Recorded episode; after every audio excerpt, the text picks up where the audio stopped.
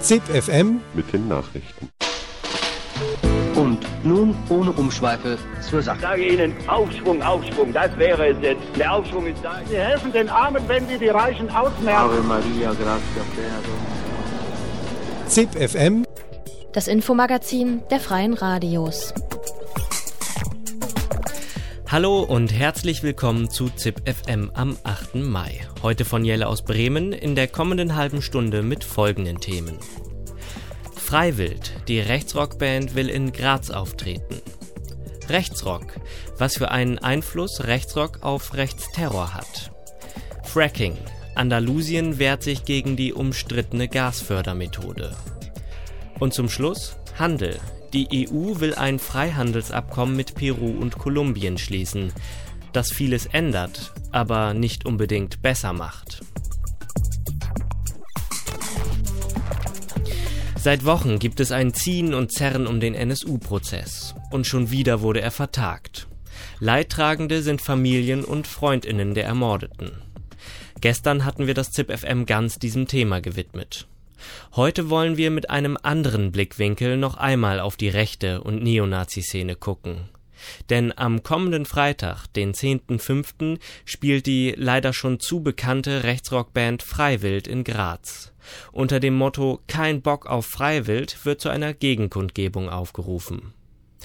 Über die Band Freiwild und die Gefahr, die von Pop-Rechtsrock ausgeht, hat Radio Helsinki aus Graz mit Heribert Schiedel vom Dokumentationsarchiv des österreichischen Widerstands gesprochen. Du hast ja vor einiger Zeit auch äh, dich ein wenig mit der Band Freiwild äh, beschäftigt. Zum einen geht, du hast da einen Text dazu geschrieben, geht es ein bisschen darum, auch um diese politische Vergangenheit oder eben Gegenwart des Sängers Philipp Burger.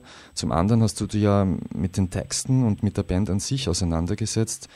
Wie würdest du die jetzt einschätzen? Sind es Neonazis oder ist es eine Band der Vollidioten, wie Egotronic gesungen hat?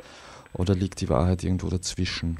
Also zunächst einmal äh, schließt das eine das andere ja nicht aus. Also Vollidioten können oder sind in der Regel, oder umgekehrt Neonazis sind in der Regel auch äh, Vollidioten. Gerade bei Freiwild bringt uns aber ähm, so eine Zuordnung, also so eine Etikettierung, so eine eindeutige nicht wirklich weiter, weder in die eine noch in die andere Richtung. Freiwild ist keine Neonazi-Band, sondern, und ich würde auch nicht mal sagen, dass Freiwild eine rechtsextreme Band mhm. ist. Ich würde äh, ja allgemein von einer Rechtsorientierung sprechen, von einer Rechtsrock-Band, die in gewisser Weise, und das ist das Problem, das ich mit Freiwild habe, die gewisserweise als Einstiegsdroge sehr wohl dann dienen kann, ja, zu härterem Stoff, dann zu wirklichen rechtsextremen oder gar neonazistischen Bands. Also auch wenn sie ähm, ja nicht genug Kriterien erfüllt, manche sind vorhanden, um von Rechtsextremismus sprechen zu können, hier vor allen Dingen der völkische Nationalismus, die Gewalt, Affinität, die Gewaltfaszination zum Beispiel und auch ein überbordender Maskulinismus, der für sich genommen äh, noch nicht klar politisch zuordnbar ist, aber in Verbindung mit Nationalismus und Gewaltästhetisierung ja schon in Richtung äh, Rechtsextremismus weist. Das heißt, wie gesagt, auch wenn Freiwillig rechtsextreme Band ist, erfüllt sie doch objektiv und auch nicht in 100 Prozent der Fällen, auch nicht bei allen Jugendlichen, die das hören, aber allein schon, mir reicht schon, wenn sozusagen die Möglichkeit besteht oder die Gefahr besteht, dass auch nur ein Jugendlicher über den Konsum von Freiwildmusik und hier vor allen Dingen von den Texten sozusagen den Einstieg findet in dann ja noch weiter äh, rechtsliegende Milieus mhm. und dann halt tatsächlich äh, Nazi-Rock hört. Und so sehen das im Übrigen auch die Neonazis selbst bei aller Kritik an Freiwild, mhm. die sie auch vorbringen, vor allen Dingen wegen der dauernden Distanzierungen von der Neonazi-Szene. Man ist aber ja, politisch gescheit genug, um zu wissen, dass diese Distanzierungen notwendig sind, um wirtschaftlich realisieren zu können. Aber wie gesagt, bei aller Kritik wissen Neonazis, was sie an Freiwild haben. Und sie betonen in ihren Äußerungen zu Freiwild immer wieder, dass sie ja objektiv, ich sage nicht, dass sie das wollen, wie gesagt, aber dass sie objektiv als Eisbrecher ja, für noch weiter rechtsstehende Gruppen und Ideen, Einrichtungen fungieren können. Kommenden Freitag ist in Graz ein Konzert von Freiwild geplant. Da gibt es auch einiges an, an, Gegenaktivitäten. Es wird eine, Demo geben, eine Kundgebung geben. Mhm. Es gab auch die Forderung äh, von einigen, so an die Stadtpolitik, man möge das Konzert verhindern oder absagen, so wie das in, in Wels passiert ist. Wie würdest du das sehen? Wie soll man politisch damit umgehen? Naja, man soll es kritisieren, man soll auch dagegen protestieren, man soll vor allen Dingen aufklären. Da sind aber die Konzerte selber oder das rundherum äh, nicht äh, der geeignete Ort dafür, weil wir haben es ja hier zu tun mit ja, sehr fanatischen jungen Männern, die in der Regel, äh, wenn sie auf so ein Konzert gehen, diesen Argumenten nicht oder nicht mehr zugänglich sind. Aber es geht mir auch vor allen Dingen um Jugendliche, die noch nicht freiwillig äh, regelmäßig hören, aber die vielleicht ja anfällig wären oder gerade sozusagen äh, rein, darauf reinkippen oder drohen darauf reinzukippen. Äh, mit denen äh, muss man arbeiten und da arbeite ich selber auch mit Freiwilltexten äh, mit den Jugendlichen, die wir gemeinsam analysieren, wo ich versuche, ihnen dabei zu helfen, eben zu erkennen, was das Problem dabei ist, dass mhm. es eben nichts Unproblematisches ist. Also das ist für mich immer noch sozusagen die beste Immunisierungsarbeit, wenn man es will, mit Jugendlichen, dass man sich das genau anschaut. Verbot bringt hier äh, gar nichts. Es fehlen ja auch die rechtlichen Grundlagen für so ein Verbot. Wie gesagt, es ist kein Neonazi-Band, Verbotsgesetz greift hier nicht. Was sich aber die Veranstalter gefallen lassen müssen, ist Kritik. Also mhm. es steht jedem frei, dieses Konzert zu veranstalten. Ich weiß natürlich, es sind vor allen Dingen starke ökonomische Motive dahinter. Das ist auch ein, natürlich ein riesiges Geschäft. Ich habe schon eingangs von der Rockindustrie gesprochen, die sich ja systematisch auch die Bedürfnisse der Adoleszenten und hier vor allen Dingen äh, der Adoleszenten äh, Männer, also diese Bedürfnisse auch finanziell natürlich ausbeutet und da ist Freiwild sozusagen in dieser Maschinerie ja das vielleicht nur jüngste Rad, aber es sind nicht die einzigen, die unter diesem Aspekt zu kritisieren wären. Aber wenn jetzt eine, eine Kommune, zum Beispiel, in den seltensten Fällen, und ich glaube auch in Graz ist nicht die Gemeinde der Veranstalter, sondern die Gemeinde ist Halterin oder die Kommune eben auch sehr oft der Veranstaltungslokalität. Äh, mir würde es aber sehr gut gefallen. Also wenn man solche Konzerte, wie gesagt, ich selbst würde es nicht veranstalten, aber es steht jedem frei, das zu tun. Man kann es nicht verbieten. Die Veranstalter und Veranstalterinnen müssen sich aber, wie gesagt, Kritik gefallen lassen. Ich würde es aber schon gut finden, wenn sozusagen eine Gemeinde oder eine Stadt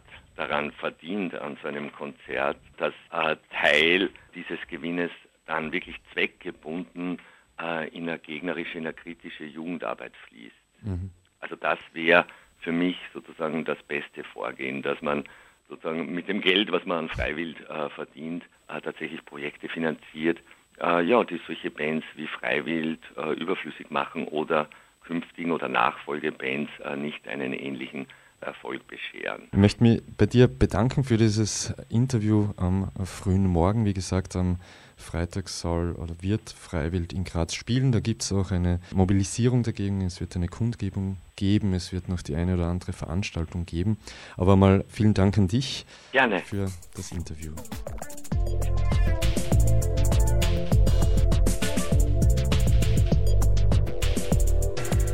Obwohl Freiwild immer versucht, sich verbal von der Neonazi-Szene zu distanzieren, ist die inhaltliche Nähe ganz offensichtlich.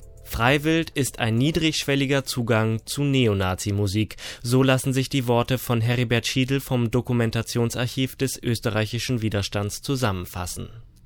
Die Redaktion Widerhall von Radio Korax aus Halle hat mit Jan Rabe, einem Journalist, der sich mit dem Thema Rechtsrock beschäftigt, über die Verbindung von Rechtsrock und rechtem Terror gesprochen. Innerhalb der Rechtsrock-Szene haben wir eine ganz enorme Gewalt- und Vernichtungspropaganda. Äh, nun ist es so, dass die Medienrezeption, die Forschung in diesem Bereich bis heute kein einheitliches Bild gibt. Und ich glaube auch, dass man das nicht so direkt ähm, umrechnen kann. Hier wird zum Mord aufgerufen im Liedtext, in den Songs und dann wird äh, das auch ausgeführt, sondern was ich wichtiger finde, ist, äh, hier wird eine permanente Stimmung geschaffen, die das Leben bestimmter Bevölkerungsgruppen delegitimiert, zur Vernichtung aufruft, äh, Ideologie vermittelt und prägt. Und das ist letztendlich äh, ein Schritt hin zur Gewalt und hin zur Vernichtung. Von daher würde ich sagen, das hat auf jeden Fall eine Wirkung. Allerdings ist sie nicht so linear. Äh, hier wird gesungen, da wird geprügelt. Das vielleicht mal zum Ersten. Dann äh, ist hier angesprochen worden und gefragt worden, gab es in der Rechtsrock-Szene Täterwissen? Diese Frage muss man auf jeden Fall bejahen, weil Teile des Unterstützungsnetzwerkes, welches der nationalsozialistische Untergrund in der frühen Phase hatte, genau eben aus diesem Rechtsrock-Spektrum rund um die Organisation Blatt und Anna vor allem gekommen ist. Das heißt, hier gab es auf jeden Fall ein Täterwissen. Inwieweit stand denn dieses für Musik verantwortliche Netzwerk Blood and Anna im Zusammenhang mit dem Netzwerk derjenigen Personen, äh, die dann als Unterstützer des NSU in Frage kamen. Gibt es da ein Interaktionsverhältnis? Gibt es da mehr als nur ideologische Verbindungslinien? Äh, da gibt es auf jeden Fall mehr als nur ideologische Verbindungslinien. Einerseits ähm, gibt es ähm, Unterlagen, die aussagen, dass ähm, die drei, ähm, also das Trio, was im Moment die ganze Zeit meines Erachtens sehr verkürzend als der nationalsozialistische Untergrund bezeichnet werden, zu Blatt und Anna selbst zuzuzählen waren. Es ist bekannt, dass sie auf Konzerten der Organisation waren und das Spektrum waren. Es ist bekannt, dass sie allerengste freundschaftliche Verbindungen zu Funktionären äh, von Blatt und Anna hatten. Es ist bekannt, äh, dass der Sprengstoff, über den hier verfügt wurde, teilweise von Personen geliefert wurde, die zum Bereich Blatt und Anna zu zählen sind. Es ist bekannt, dass äh, Mitglieder, hochrangige Mitglieder von Blatt und Anna nach dem Abtauchen der drei sich um Papiere kümmern wollten, auch um Waffen kümmern wollten. Das heißt, wir haben hier äh, eine direkte Unterstützungsleistung aus diesem Netzwerk heraus. Wie ist es dann zu erklären, ähm, wenn äh, das dem so gewesen sein sollte, dass in der öffentlichen Wahrnehmung dieses äh, Netzwerk Blatt in Anna eigentlich auch in der Debatte um die Frage des Umfeldes des NSU keine Rolle spielt oder kaum eine Rolle spielt? Ich würde dem ein wenig widersprechen. Es hat einige Berichte gegeben, die durchaus und sehr explizit äh, auf die Organisation Blatt und Anna hingewiesen haben, und zwar sowohl im ideologischen Bereich, also welche Konzepte sind denn damals unter anderem äh, von Blatt und Anna im Bereich des militanten Neonazismus äh, propagiert worden? Ähm, aus dem Bereich von Blatt und Anna international sind Mordtaten begangen worden, Bombenattentate begangen worden. Hier ist durchaus geschaut worden, waren das sozusagen Role Models für die Taten des NSU. Ähm, das gab es schon. Ähm, ich denke aber, dass für viele die Verbindung zwischen einem Musiknetzwerk und dem Rechtsterrorismus ähm, sehr weit hergeholt ist, was eine Verkennung des Charakters dieser Organisation ist und dass natürlich ähm, Blatt und Anna im Jahr 2000 von den Behörden verboten und offiziell auch zerschlagen wurde. Wie hat denn die Rechtsrock-Szene auf das Auffliegen des NSU reagiert? Ich glaube, hier müsste man zwei Sachen benennen. Einerseits, es hat äh, direkt nach dem Auffliegen vor allem Bezug gegeben, positiven Bezug gegeben auf das äh, Tätervideo, äh, das heißt konkret auf die Figur Paulchen Panther, sowohl im Internet, ähm, wo Paulchen Panther als Musik präsent war, als Bild präsent war, als auch auf, auch auf Aufmärschen, wo dann Paulchen Panther Zitate gerufen worden sind. Das andere, was man sagen kann, äh, es gibt aus dieser Szene heraus ähm, Unterstützung für die Verdächtigen, die ja nun heute auch äh, im Prozess vor Gericht stehen werden, äh, konkret zum Beispiel für Ralf Wohlleben, wo es einen Solidaritätssampler gab, der eigentlich erst äh, für Horst Mahler gedacht war, wo dann die thüringische Band äh, Sonderkommando Dierlewanger äh, einen Solidaritätssong für Ralf Wohleben drauf hat. Du hast gerade angedeutet, äh, mit so einer vorsichtigen Formulierung, dass äh, das Netzwerk Blood and Honor als zerschlagen gilt nach dem äh, Verbot. Woher rühren deine Zweifel? Ähm, das, was wir sehen konnten, auch nach dem Verbot, waren weitreichende Aktivitäten von einzelnen wichtigen Kadern. Ähm, es das ist auch durchaus äh, Behörden bekannt, dass es hier Personen gab, die weitergemacht haben. Und es ist natürlich extrem schwierig zu bewerten, wenn man Leute hat, die ein Netzwerk bilden, ähm, die vorher in einer Organisation waren. Die Organisation wird verboten und das, was die Leute danach aber tun, ähnelt sehr stark dem, was sie vorher getan haben. Alles, was mir fehlt, ist die Vereinskasse äh, und ist der formale formale Rahmen. Aber die Konzerte werden weiter organisiert, die gleichen Leute arbeiten zusammen und äh, meines Erachtens äh, sind es Struktur, Strukturmerkmale, die eindeutig festzustellen waren. Das heißt, das funktionierte auch ohne diesen Namen Plattendanner. Und es hat ja auch später unter anderem in Halle an der Saale äh, Verfahren gegeben wegen Fortführung vom Plattendanner.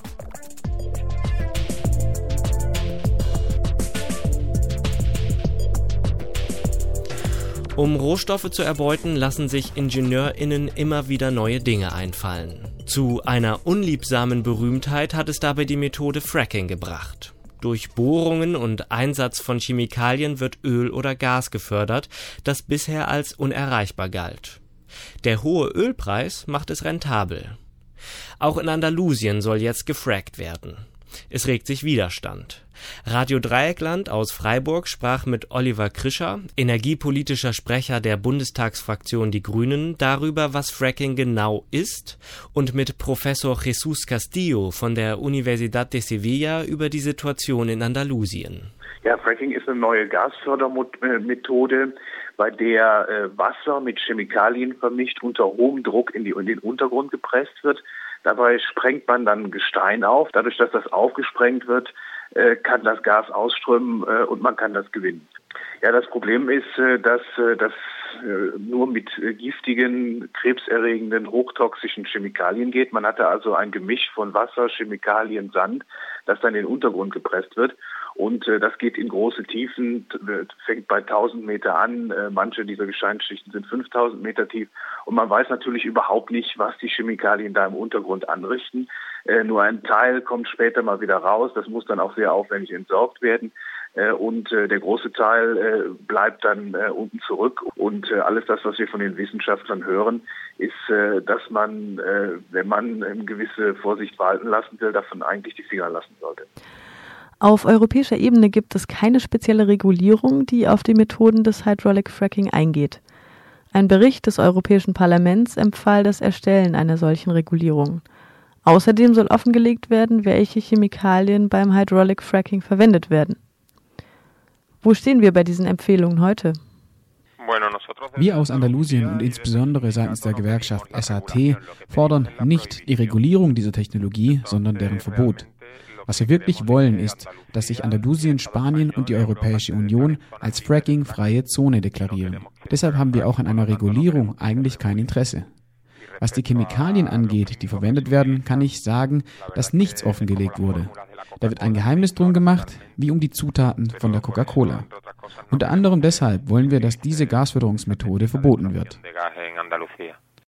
In den Vereinigten Staaten hat der Energy Policy Act im Jahr 2005 dafür gesorgt, dass Hydraulic Fracking sich um viele Umweltgesetze gar nicht kümmern muss. Wie sieht das in Spanien aus? Gibt es irgendeine Regulierung, die Fracking betrifft? Hier in Spanien gibt es bisher gar nichts an Regulierungen, weil das eine relativ neue Technologie ist. Das Umweltministerium wird die Normen ändern, die eine wissenschaftliche Überprüfung von Umweltauswirkungen regulieren. Zum ersten Mal wird dort die Technologie des Hydraulic Fracking erwähnt. Das ist bisher das Einzige, was es gibt. Aber beziehen sich diese Neuregelungen auf bereits bestehende Forschung zu diesem Thema? Ich glaube, dass beim Fracking, genauso wie bei gentechnisch veränderten Pflanzen, das Prinzip der Vorsicht nicht beachtet wird. Die Technik wird benutzt, bevor die Auswirkungen auf die Umwelt wirklich bekannt sind. In den autonomen Regionen Kastilien und Leon sowie im Baskenland werden Forschungsgenehmigungen erteilt. Was dort erlaubt wird, sind Forschungen über die Menge des vorhandenen Schiefergases. Wir versuchen also herauszufinden, ob sich die Ausbeutung dort überhaupt lohnen könnte. In Andalusien und in ganz Spanien gibt es zahlreiche Gemeinden, die sich als fracking-freie Zonen bezeichnen. Wir fordern nun auf Landesebene, dass die Genehmigungen für die Erkundungsforschungen verweigert werden. Leider gibt es aber einige Gemeinden, die bereits Erkundungsforschungen erlaubt haben.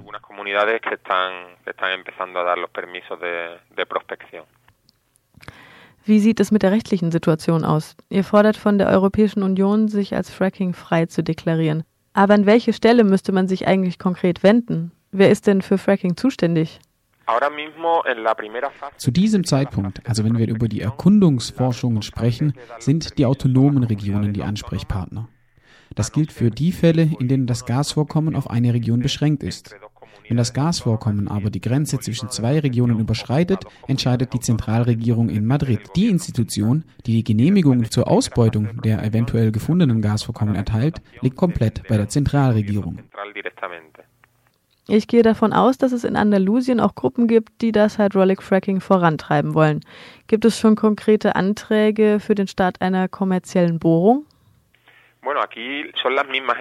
Hier sind es die gleichen Firmen wie in den Vereinigten Staaten, die die Technologien vorantreiben wollen.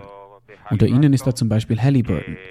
Diese Unternehmen kommen nun nach Europa und haben zum Beispiel der andalusischen Regierung vorgeschlagen, Erkundungsforschungen zum Beispiel im Valle de Guadalquivir durchzuführen.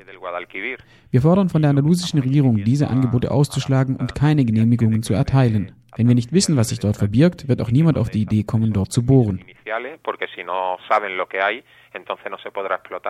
Könnten Sie die Risiken und Gefahren der Technologie des Hydraulic Fracking für Personen, die bisher noch nie davon etwas gehört haben, zusammenfassen?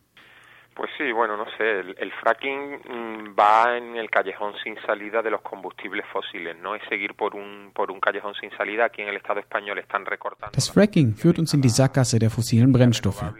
Wenn wir uns diese Technologie annehmen, entscheiden wir uns für einen Weg, der uns nicht zum Ziel führen wird. Und das in einer Zeit, in der in Spanien die Subventionen für erneuerbare Energien massiv gekürzt werden. Statt also die erneuerbaren Energien zu fördern, wird den Firmen geholfen, die in Schiefergestein nach Gasbläschen suchen wollen. Um dieses Gas zu fördern, müssen sie das Gestein aufbrechen, sodass sich die Bläschen sammeln und über eine Bohrung zur Oberfläche gefördert werden. Dieser Prozess hat große Auswirkungen auf die Landschaft, unter anderem durch die Bohrtürme, die überall entstehen werden. Zusätzlich werden unzählige Lastwagen durch die Gegend fahren und unsere Infrastruktur kaputt machen. Diese Lastwagen befördern frisches Wasser zu den Bohrungen und verschmutztes Wasser von den Bohrungen weg. Diese Technologie verbraucht sehr viel Wasser. Und das in einer Region wie Andalusien, wo Wasser eigentlich an allen Ecken und Enden fehlt. Außerdem verschmutzt das Fracking das bestehende Grundwasser und auch die Luft durch die hunderten Chemikalien, die bei dem Prozess verwendet werden. Dieser ganze Prozess führt außerdem zu einem großen Verlust von Biodiversität. Deswegen sind wir als Landarbeitergewerkschaft entschieden gegen diese Technologie. Wir fordern eine nachhaltige Entwicklung des ländlichen Raumes.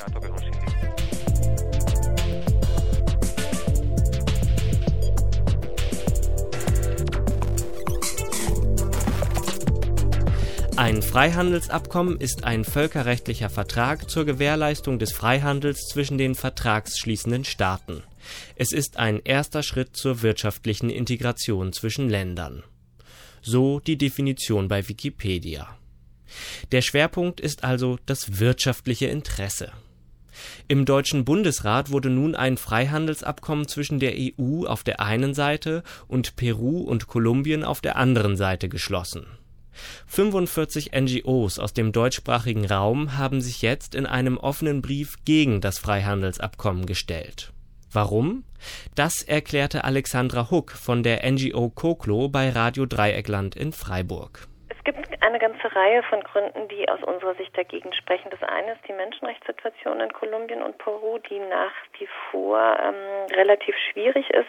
Und zum anderen sind es aber auch ähm, konkrete Inhalte des Abkommens, die eine Verschlechterung für gerade die ärmsten Teile der Bevölkerung in Kolumbien und Peru aus unserer Sicht erwarten lassen.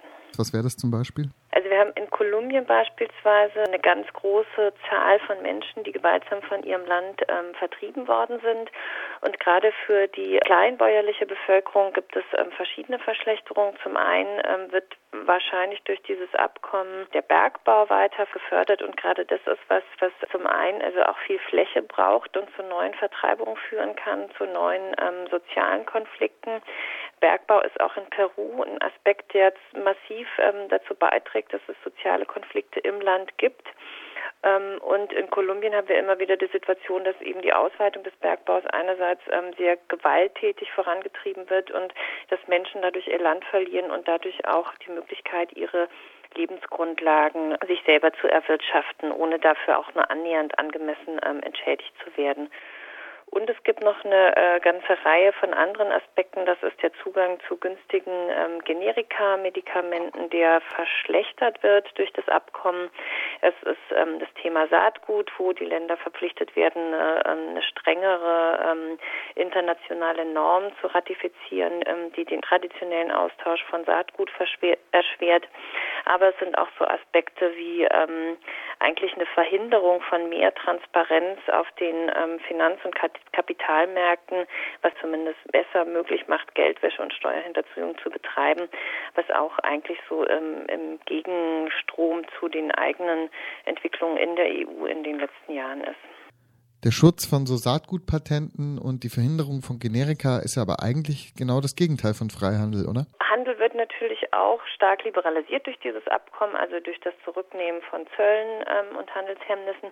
Dieses, diese Beispiele Saatgut und Generika, das sind eben ähm, Beispiele, wo im Abkommen stärker festgeschrieben wird der Schutz geistigen Eigentums ähm, und wo einfach die Interessen von ähm, großen ähm, Unternehmen aus der Europäischen Union besser geschützt werden, weil die eben diejenigen sind, die die Patente für dieses geistige Eigentum haben oder. Ähm, Wieso machen Länder wie Kolumbien und Peru, warum äh, unterzeichnen die denn sowas? Also ich denke, diejenigen, die am Verhandlungstisch sitzen, sind ja auch nicht automatisch diejenigen, die dann die Nachteile haben. Also was wir ähm, eben sehen, ist, dass wir befürchten, dass gerade die ärmsten Teile der Bevölkerung, also die Arbeiter oder Gewerkschafter, die sowieso von Gewalt betroffen sind, die Kleinbauern, die Leute, die von gewaltsamer Vertreibung betroffen sind oder ärmere Bevölkerungsschichten, die einen schweren Zugang ohnehin zu ähm, angemessener medizinischer Versorgung haben, dass solche Bevölkerungsteile eben äh, davon negativ betroffen sind ähm, wohingegen es durchaus andere Teile der Wirtschaft oder Teile der Bevölkerung geben mag, die ähm, eher in der Oberschicht zu suchen sind, die ähm, von diesem Abkommen begünstigt werden unter Unternehmen, die Bergbauunternehmen. Ähm, und das ist äh, wahrscheinlich auch der Anreiz, weshalb Regierungen ähm, auch aus den Ländern des Südens dann ähm, bereit sind, über solche Abkommen zu verhandeln und die abzuschließen. Das gibt ja jetzt so eine Art Fahrplan zur Durchsetzung von Arbeitnehmerrechten. Das klingt doch erstmal ganz gut, oder? Mhm. Abkommen wird, ähm, also Menschenrechte werden sehr allgemein erwähnt. Dann wird im Nachhaltigkeitskapitel wird ähm, auch gesprochen über Arbeitnehmerrechte und Umweltrechte. Aber genau dieses Nachhaltigkeitskapitel ist ähm, vom Streitschlichtungsverfahren ausgenommen, explizit. Das heißt, innerhalb des Vertrages selbst ist ähm, das Thema Arbeitnehmerrechte von allen ähm, relevanten Sektion Sanktionsmechanismen ausgenommen.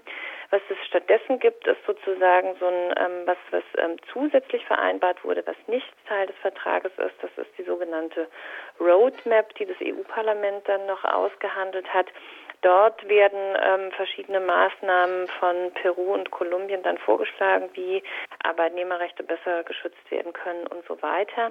Und diese Aber Roadmap das ist nicht Teil des Vertrags.